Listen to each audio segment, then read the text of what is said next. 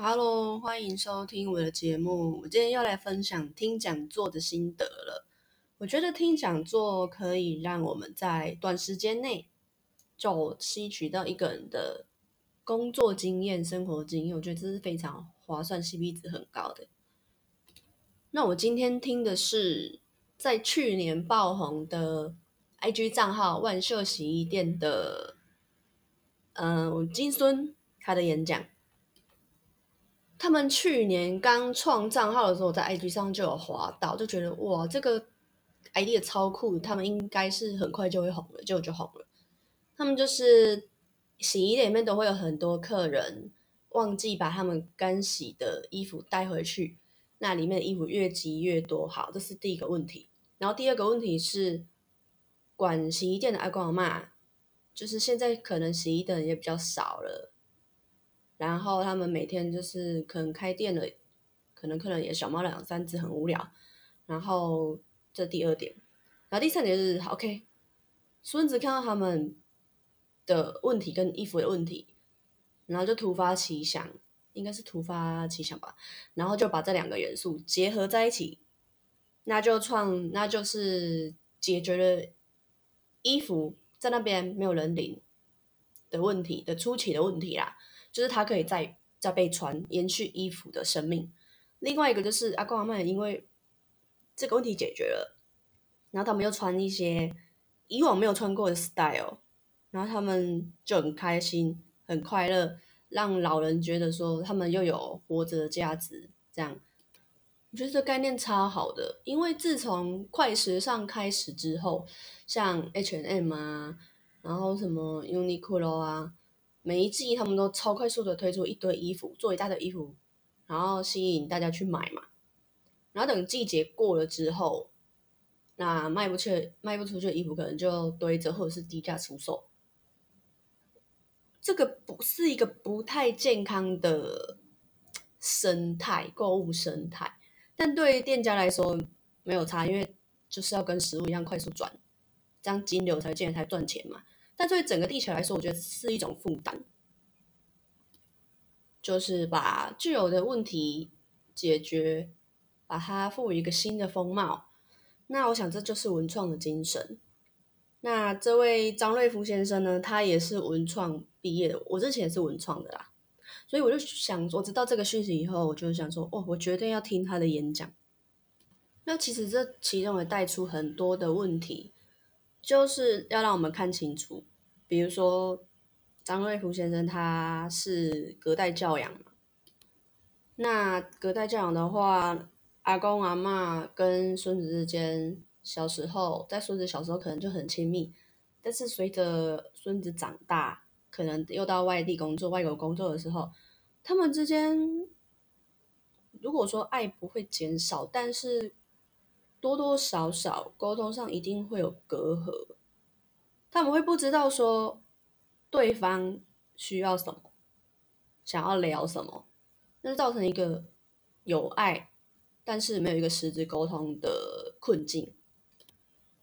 像我阿公阿妈。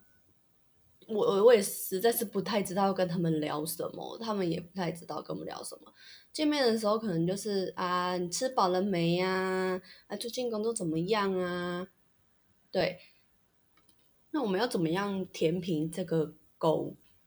然后张瑞福就说，我们要靠共感这件事情。共感就是怎么说？把自己放到对方的。位置去思考，然后试图去了解他们的感受，就叫共感吧。只要他们有感觉的事情，然后再用我们自己的方法一起完成一件事，这就成功解决了一个问题。所以我觉得张瑞福先生对于文创这个概念真的是理解的很好。那把它拿来。嗯，使用吗？把它拿来解决问题这块也做得非常好。因为我当时在大学也是读文创系，但我那个时候对文创真的还是没有理解那么多。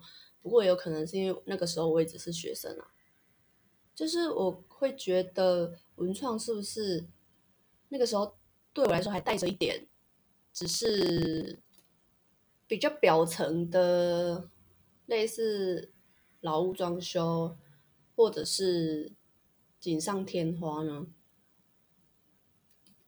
不过这么多年毕业这些年以来，慢慢的在社会上有认识、有历练之后，会发现文创它不会是这么肤浅的东西。每一件每一件事情，每一个概念，都是有它的深度，就看你能不能自己挖掘出那个深度而已。如果你觉得它很浅，那有可能是你的想法对它只是一个表面的程度这样。那有一张 P T P P T PowerPoint 上面写获得了粉丝的关注，难道就一定要转为商业价值吗？张瑞夫先生指的商业价值是。他的粉丝有几十万人嘛，那你就可能出一个 T 恤，每个人买个一件，也不一定每个人买个一件，那他就可以赚很多钱，这是还蛮商业价值的事情。但是他说他选择做的是让去推动更多的事情。那张瑞福先生，我很敬佩他的一点是。我看到他接受采访的时候有说过一些话，就说他之前想要做这个 project 的时候，有些人就跟他讲说：“那你做个那个要干嘛？能赚钱吗？”然后叭叭叭之之接呃一些比较实际面的话，但是他就觉得说，你越这样讲，我就要越要做来证明给你看。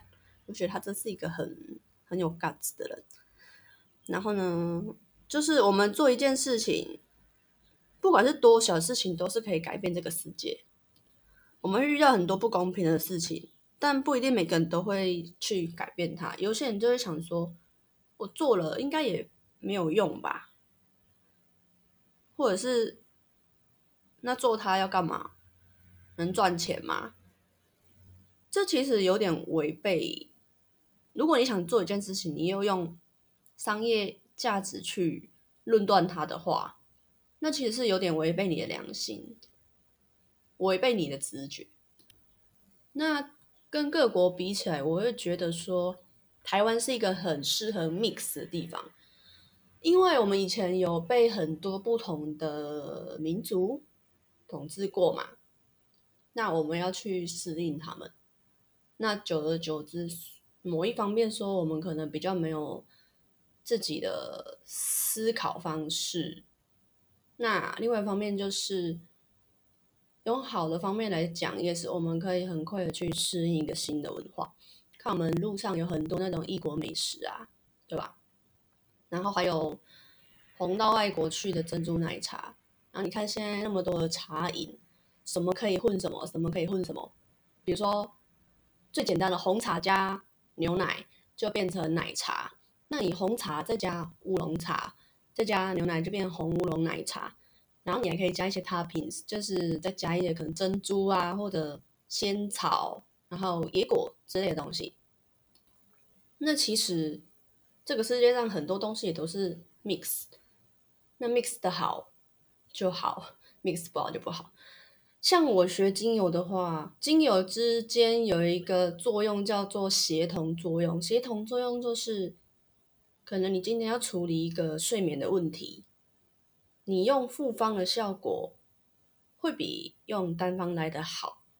单方可能就是一支薰衣草，复方你可以再加别的东西，让他们一加一不只是等于二，或者是一加一其实是可以大于二。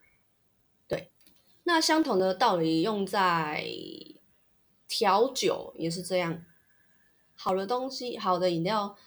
混在一起就是很好喝，然后还有煮菜也是一样，然后穿搭，然后调颜色，写字也一样，你就是一个字一个字，但是为什么有些人写出来的文章就是比较动人心弦？就是他把是那个组合的过程，组合重组的过程，然后我想音乐也是。还有还有什么呢？人与人之间的沟通也是嘛。你跟他不合的话，那就一加一小于一。哎，一加一小于一嘛，一加一对，最严重小于一嘛。那如果你跟这个人合的话，就可以发挥团队力量。